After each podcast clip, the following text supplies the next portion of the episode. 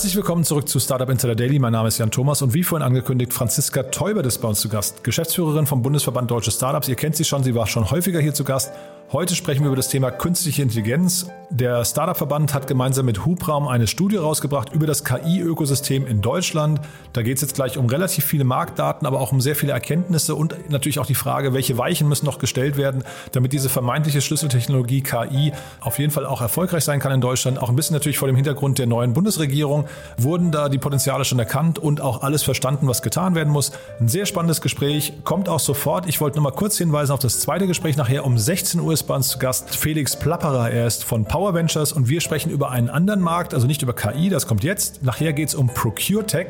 ProcureTech ist deswegen wahrscheinlich so spannend, weil es ein Markt ist, der gerade so richtig entsteht, der wahrscheinlich spätestens durch Corona so einen richtigen Rückenwind bekommen hat und falls euch das nicht sagt, genau ähnlich wie mir, äh, ihr vielleicht nicht so richtig tief drin steckt in dem Thema, wir sprechen nachher eben über Kennzahlen, über Marktgrößen, über Trends, über ja im Prinzip verschiedenste Startups aus Europa. Ich glaube, es ist ein super interessantes Gespräch geworden und wahrscheinlich genau das Richtige, um mal so ein bisschen ein erstes Gespür dafür zu entwickeln. Also das, wie gesagt, um 16 Uhr. Ja, und jetzt noch kurz die Verbraucherhinweise und dann legen wir sofort los mit Franziska Teubert, der Geschäftsführerin vom Bundesverband Deutsche Startups. Werbung diese Folge wird präsentiert von Sandin Blue. Sandin Blue ist Europas führende All-in-One-Plattform für digitales Marketing und passt zu Unternehmen jeder Größe. Mit einer Marketing-Automation-Plattform und Kanälen wie E-Mail, SMS, Landing-Pages, Chat-Tools und einem CRM bietet Ihnen Sandin Blue alles, was Sie für Ihr erfolgreiches und digitales Bestandskundenmarketing benötigen. Und das mit deutschem Support, DSGVO-konform und zu einem fairen Preis. Jetzt auf de.sandin marketingblue.com slash podcast mit dem Gutscheincode Startup Insider 2021 im Wert von 49 Euro registrieren und deine Marketingaktivitäten einen Monat lang gratis von nur einer einzigen Plattform aus steuern. Das war die Werbung. Und jetzt geht es weiter mit Startup Insider Daily. Interview. Jetzt zu Gast Franziska Teubert, Geschäftsführerin des Bundesverbandes Deutscher Startups. Ja, da freue ich mich, Franziska Teubert ist wieder hier, Geschäftsführerin vom Bundesverband Deutscher Startups. Hallo Franziska. Hallo Jan. Freue mich, dass wir wieder sprechen. Und ja, jetzt wird es wieder sehr technisch, denn wir sprechen vor dem Hintergrund einer Studie, die ihr rausgebracht hat zum Thema KI, ne? Genau. Ja. Die ist äh, ganz frisch Anfang Dezember erschienen und hat ein paar spannende Einblicke wieder hervorgebracht. Genau, vielleicht lass mal äh, kurz mal drüber sprechen. Also wo, KI, ähm, und vielleicht kannst du auch nochmal die Brücke schlagen, ist ja gerade der Koalitionsvertrag oder beziehungsweise jetzt haben wir ja die neue Regierung. Äh, siehst du, dass da das KI-Verständnis gestiegen ist? Also die neue Regierung ist ja gerade mal gestartet. Da werden wir sehen, wie viel da äh, jetzt an Verständnis da ist. Aber was wir sehen, ist, dass in der neuen Bundesregierung auf jeden Fall ein großes Verständnis für Startups da ist und auch ähm, eine große Erkenntnis dafür da ist, wie viel Potenzial in Startups steckt, sowohl was Innovationen angeht, aber auch Arbeitsplätze. Und ähm, künstliche Intelligenz ist für 43 Prozent der Startups eine Technologie, die sie nutzen und deswegen haben wir uns das angeschaut. Ja, ich hätte fast gedacht, sogar noch für mehr Startups, weil tatsächlich, also ich habe ja das, das Thema hier im Podcast, haben wir es schon häufig beleuchtet. Ich hatte das Gefühl, jeder ist sich einig, KI ist so eine der wichtigsten Disziplinen der Zukunft, oder? Genau, also sieht man ja auch, wenn fast jedes zweite Startup sagt, KI gehört in mein Geschäftsmodell, ist meine Geschäftsgrundlage. Mhm. Ähm, wir sehen es auch in vielen Anwendungen im, im täglichen Bedarf sozusagen. Immer mehr künstliche Intelligenz hält da Einzug und ähm, es kann natürlich auch noch für Deutschland eine Chance sein, sich da auch tatsächlich auch im europäischen Kontext als einen Marktführer für künstliche Intelligenz hervorzutun. Mhm. Ja, ich hatte ja neulich mit Christian Miele ausführlich über den Koalitionsvertrag damals gesprochen. Ich hatte nur, also wir haben gar nicht über das Thema KI gesprochen, deswegen hatte ich eben nochmal so explizit gefragt, weil äh, ich da auch im Koalitionsvertrag, als ich ihn gelesen habe, gar nicht drüber gestolpert bin, aber wahrscheinlich, vielleicht habe ich auch nicht drauf geachtet. Ähm, Ihr habt jetzt diese Studie rausgebracht zusammen mit Hubraum. Wie kam es denn zu der Konstellation? Genau, Hubraum von der Telekom, äh, mit denen arbeiten wir schon sehr lange zusammen und natürlich, Telekom sagt schon, künstliche Intelligenz ist auch für die Telekom und damit für den Hubraum ein ganz wichtiges Thema und wir freuen uns, dass wir dann Partner gewonnen haben, der mit uns da immer in die Tiefen geht und äh, wir zusammen auch zusammen mit dem Bundesverband äh, Künstliche Intelligenz ähm, diese Studie jetzt vorstellen durften. Mhm. Und ihr habt so ein paar Kernlearnings oder Kernergebnisse vorgestellt und rausgearbeitet. Die können wir vielleicht mal im Einzelnen durchgehen. Ja, dass wir, also du hast ja gerade schon mal gesagt, es gibt eine große Akzeptanz und, und vielleicht auch ein großes Potenzial aus Sicht der Startups. Aber vielleicht lass uns mal äh, noch mal im, im, äh, äh im, im, im Einzelnen durchgehen. Man hat das Gefühl, das Potenzial wird nicht ausreichend gehoben, ne? Genau, also fast jedes zweite Startup ist da in dem Thema dabei. Die Exit-Ambitionen haben wir auch gezeigt bei künstlichen Intelligenz-Startups, bei KI-Startups ist größer als bei anderen Startups. Die, die denken größer, die wollen ähm, größeren Erfolg haben, aber sie kriegen am Ende auch im internationalen Vergleich nicht genug Kapital. Hm. Und wie kann man das denn, also da jetzt, ich weiß nicht, ob du da, darauf eine Antwort geben kannst, aber wie kann man das denn lösen? Liegt das daran, dass wir einfach in Deutschland zu wenig nationales Kapital haben? Das ist ja so eine alte Debatte. Oder äh, sind wir im internationalen Vergleich im KI-Bereich einfach nicht wettbewerbsfähig? Also ich glaube, zum einen der letzte Punkt, den du genannt hast, wenn wir uns, wir haben auch im internationalen Vergleich zu den USA oder Israel angestellt, die ja wirklich da führend in dem Bereich sind und auch viel investieren. Ähm, die USA investieren pro Kopf das Zehnfache in KI-Startups, als Deutschland das tut. Israel ist beim 19-fachen. Da sieht man, da, da wird einfach viel näher auf die Technologie gesetzt. Und das hat natürlich unterschiedliche Gründe. Zum einen vielleicht ist bei den deutschen ähm, Kapitalgebern da noch ein bisschen mehr die Hemmschwelle, ein bisschen ähm, weniger Kapital auch grundsätzlich äh, im Markt als im internationalen Vergleich. Aber wenn man sich zum Beispiel Israel anguckt, die auch sehr fokussiert in ihrer Strategie auf künstliche Intelligenz setzen, das fängt schon an bei der Forschung, bei künstlicher Intelligenz, wie viel die da investieren. Und da kommt dann natürlich hinten raus auch ähm, mehr Ergebnis, mehr Unternehmen und mehr Geschäftsmodelle bei raus. Und da müssen wir in Deutschland ähm, noch nachsteuern und ähm, mehr Gas geben. Und drohen wir da möglicherweise schon wieder eine, eine Technologie zu, oder eine, eine, eine Welle zu verpassen? Also kann das sein, dass Deutschland schon wieder in einer wichtigen Schlüsseltechnologie abgehängt wird? Ja, ich glaube das und ähm, das sehen wir auch, wenn wir uns die Zahlen in der Studie angucken. Ähm, da passiert wahnsinnig viel und ich glaube, das ist auch noch nicht am Ende. Da ist noch ganz viel Potenzial, was wir heben können und ähm, wir haben auch gezeigt, da will es vielleicht auch noch mal drauf kommen, dass Europa und Deutschland im künstlichen Intelligenzsektor auch noch einen Mehrwert schaffen kann und sich auch gegen internationale Player wie China oder die USA zum Beispiel absetzen kann, wenn es eben um menschenzentrierte künstliche Intelligenz geht. Also das Thema Ethik eine ganz große Rolle spielt, auch eine ganz große Rolle für die Gründerinnen und Gründer in dem Bereich spielt. Und wenn wir das geschickt äh, umsetzen können, dann kann das auch noch ein USP sein, der tatsächlich dann auch nochmal zum Marktführer werden kann. Mhm. Genau, ich habe hier Ethik und Verantwortung ist das eine Thema, was ich ansprechen wollte und das andere Thema ist Daten. Das sind ja beides so Themen, die ja, äh, sagen wir auch so ein bisschen vorbelastet sind, ne? wo, oder wo, wo, wo Menschen auch reserviert sind. Äh, wie kann man das denn lösen, dass, dass, dass wir zumindest offener an diese Thematiken rangehen? Ja, ich glaube genau, bei dem Thema geht es um ganz viel Vertrauen.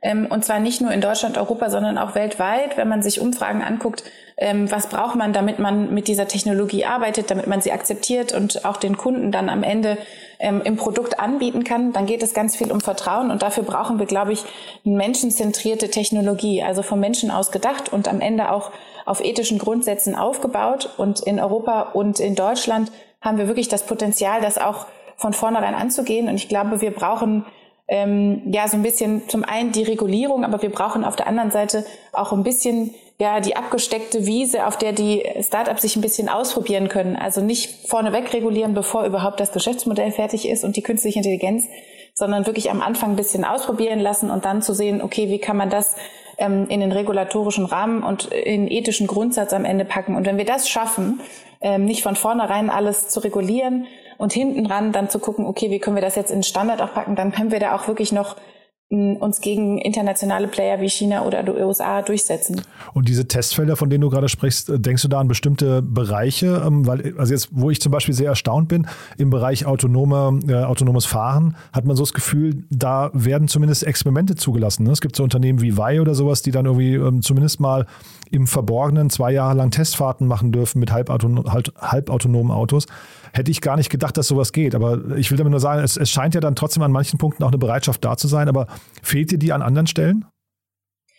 Genau, absolut gutes Beispiel. Genau sowas brauchen wir. Eben so ein bisschen äh, den, den Spielzeugkasten und auch so ja die, die Spielwiese, auf der man das ein bisschen ausprobieren kann in einem, in einem sicheren Rahmen.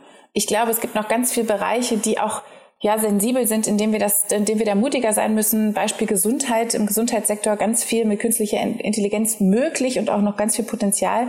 Dafür müssen wir aber natürlich auch die Gründerinnen und Gründer da ausprobieren lassen. Hm. Und kannst du vielleicht mal, das habt ihr ja auch durchleuchtet, die Rolle der Hochschulen, äh, Universitäten, wie, wie siehst du die denn? Also die, die spielen ja wahrscheinlich eine große Rolle, aber die Frage ist ja, ähm, A, ist da das Thema Funding auch etwas, was ihr untersucht hat und vor allem aber auch die, die, sag mal, die, vielleicht der Austausch mit Startups. Ähm, ist das vielleicht so eine Art Keimzelle, die wir auch noch heben müssen? Ja, es ist eine absolut eine Keimzelle. Wir haben gezeigt, jedes dritte Start-up im Bereich künstliche Intelligenz ist eine Ausgründung aus einer Universität. Und wenn wir uns anschauen, dass auch im Rahmen der KI-Strategie in Deutschland wahnsinnig viel Geld, staatliches Geld bereitgestellt wurde, um in der Forschung in künstlicher Intelligenz an den Universitäten ähm, voranzukommen und da mehr zu investieren, dann ist das zwar schon nicht schlecht mit einem Drittel, aber dann ist das noch zu wenig. Und ich glaube, wir brauchen vor allem mehr äh, Antrieb auch für die Professorinnen und Professoren, für die Universitäten aus ihren Studierenden und den schlauen Ideen am Ende auch Unternehmer und Unternehmen zu machen. Also da die Transmission aus den Universitäten raus in den Markt zu schaffen, da brauchen wir sehr viel mehr. Ähm, und dann geht es natürlich auch, ne, Anschluss hatten wir vorhin schon, mit dem Kapital es dann auch zum Wachsen zu bringen. Hm. Und dann habt ihr ja noch einen Bereich durchleuchtet, das ist ja fast so ein leidiges Thema schon. Ne? Aber es ist schön, dass ich mit dir spreche, weil du bist eine Frau und das Thema Frauen in der KI-Wirtschaft ist ja schon wieder so eine Sache, wo da fragt man sich, warum hängen, warum hängen die schon wieder hinten dran? Das, das gibt's doch gar nicht, oder? Ja, frage ich mich auch. Ja. Da haben wir gerade rausgefunden, dass äh, die Gründerinnen im Gesamten auf 18 Prozent gestiegen mhm. sind. Es war ein kleiner Anstieg, aber immerhin.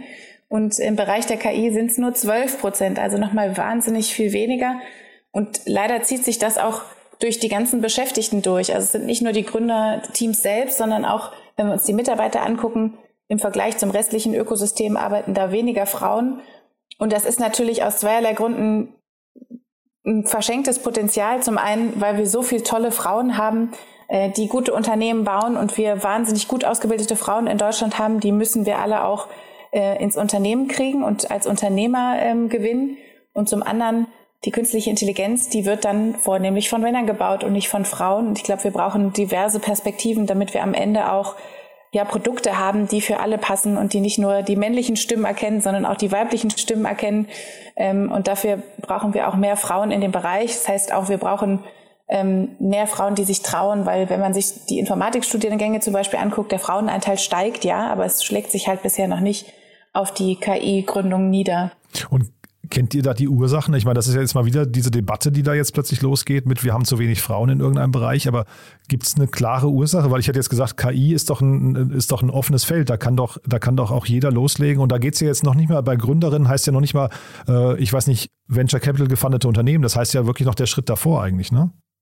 Genau, aber es ist, glaube ich, wie immer auch bei den Gründerinnen generell, nicht nur im KI-Sektor, eine Vielzahl an Herausforderungen, die Frauen da zu meistern haben. Sei es die fehlenden Rollenvorbilder, sei es äh, auch äh, Geschlechterklischees, die leider immer noch äh, gelten, dann der schlechtere Zugang, das schlechtere Netzwerk auch zu potenziellen Mitgründern, äh, Mitgründerinnen, ähm, zu ersten Business Angel, zu, ähm, zum VC-Investor oder zur Investorin, die dann auch natürlich irgendwie bei der Skalierung helfen all das ist ein Hemmschuh und das scheint im KI-Bereich noch schlimmer zu sein als sozusagen im Durchschnitt und da müssen wir dringend dran. Mhm. Haben wir denn generell, ich weiß nicht, ob du das so leicht beantworten kannst, aber haben wir denn generell im KI-Bereich genügend Role Models und Vorbilder in Deutschland, also Menschen, zu denen man so aufgucken kann, wie jetzt zu so einem Elon Musk oder sowas äh, international? Gibt es so, so, so Leute in Deutschland und sind da vielleicht auch ein paar Frauen dabei? Also es gibt ja schon ein paar tolle Frauen, die in dem Bereich unterwegs sind. Ich glaube, sie sind einfach nicht so sichtbar. Mhm. Mit der Nicole Büttner zum Beispiel haben wir eine, die bei uns äh, auch sich engagiert im Verband, die in dem Bereich wahnsinnig ähm, fähig ist und auch aktiv ist. Und ich glaube, wir müssen sie einfach mehr auf die Bühne heben. Das ist wie mhm. in den anderen Bereichen auch. Es gibt äh, im Durchschnitt weniger davon als bei den, bei den Herren. Und dann müssen wir sie aber mehr äh, sichtbar machen. Aber sie sind auf jeden Fall da. Mhm. Und dann vielleicht noch persönliche Meinung von dir zum Schluss. Äh, Müssen wir an manchen Stellen auch Angst haben vor KI oder ähm, müssen wir zumindest vorsichtig sein? Oder würdest du jetzt sagen, wir sollten auf jeden Fall erstmal was mit blinden Vertrauen und Hauptsache wir bereiten diesen Markt und verlieren den Anschluss nicht? Na, ich glaube, blindes Vertrauen ist immer schlecht, aber ich würde immer sagen, wir müssen der Innovation auch eine Chance geben. Und da steckt so viel Potenzial da drin, auch unser Leben leichter zu machen und einfacher zu machen und auch mit den unzähligen Daten, die ja in vielen Bereichen schlummern, da haben wir noch gar nicht drüber gesprochen. Mhm. Open Data im Government-Sektor zum Beispiel wahnsinnig schlecht aufbereitet. Dabei schlummert da, glaube ich, ganz viel, mit dem auch schlaue Köpfe ganz viele tolle Ideen entwickeln können ähm, und Businessmodelle darauf aufbauen können. In den Unternehmen im Mittelstand schlummern Datensätze, ähm, die müssen wir einfach ja offener machen und mehr zugänglich machen für die Gründerinnen und Gründer. Und dann kann da, glaube ich, noch ganz viel entstehen. Und ich bin überzeugt, wenn wir es in Europa und in Deutschland schaffen, tatsächlich unseren, diesen menschenzentrierten Ansatz, den auch ganz viele Gründerinnen und Gründer, mit denen wir gesprochen haben für die Studie, ja auch verfolgen und auch für sich in Anspruch nehmen, da verantwortungsvoll mit dieser Technologie umzunehmen, äh, umzugehen, dass wir dann da äh, wahnsinnig wahnsinnig viele Innovationen sehen werden, mit denen wir auch als Menschen wunderbar leben und arbeiten äh, und nutzen können. Und diese Studie, wir verlinken die natürlich auch, aber habt ihr dabei auch bestimmte Leser im Kopf gehabt? Also wer, wer muss die denn gelesen haben? Wen adressierst du denn quasi mit deinen Appellen? Ja, ich, es geht am Ende wieder an alle, die sich mit der Technologie auseinandersetzen. Das gilt für die Gründerinnen und Gründer selber, das gilt ähm, die Universitäten, die bei dem Thema aktiv sind, das gilt aber auch für Unternehmen, die sich irgendwie überlegen, wie sie mit dem Thema in Berührung kommen können und auch überlegen können, was können sie eigentlich tun, um da was äh, zu machen. Und am Ende natürlich auch als Appell an die Politik, ähm, diese Spielwiesen möglich zu machen und es trotzdem im Blick zu behalten, dass wir eben äh, diese menschenzentrierte Technologie am Ende möglich machen. Super. Franziska, also ganz großartig. Wie gesagt, wir verlinken das. Ähm, hat mir großen Spaß gemacht. Haben wir was Wichtiges vergessen aus deiner Sicht? Nee, ich hoffe, wir haben im nächsten Jahr noch genauso viele Anknüpfungspunkte, äh, spannende Dinge zu besprechen. Auf jeden Fall. Freue mich drauf. Ja, bis dahin, alles Gute erstmal. Danke, Jan. Startup Insider Daily, der tägliche Nachrichtenpodcast der deutschen Startup-Szene. So, das war's. Das war Franziska Teubert, Geschäftsführerin vom Bundesverband Deutsche Startups. Ich fand es hochinteressant, muss ich sagen. Ich hoffe, ihr auch. Wie immer die Bitte, teilt das gerne. Was immer ihr hier hört, ist ja natürlich auch für andere Ohren bestimmt. Das heißt, vielleicht kennt ihr einen Freund, Freundin, Bekannten, Bekannte oder Arbeitskollegin oder Kollegen, denen ihr das einfach mal erzählen könntet. Oder ihr teilt das Ganze einfach auf dem sozialen Netzwerk eurer Wahl. Dafür schon mal vielen, vielen Dank. Und ansonsten hoffe ich, wir hören uns nachher wieder um 16 Uhr dann, wie gesagt, mit Felix Plapperer, dem Principal von Power Ventures. Dann eben das große Thema ProcureTech. Lohnt sich, kann ich euch versprechen. Von daher würde es mich freuen, wenn wir es wieder hören. Ansonsten euch noch einen wunderschönen Tag und aller spätestens bis morgen. Ciao, ciao.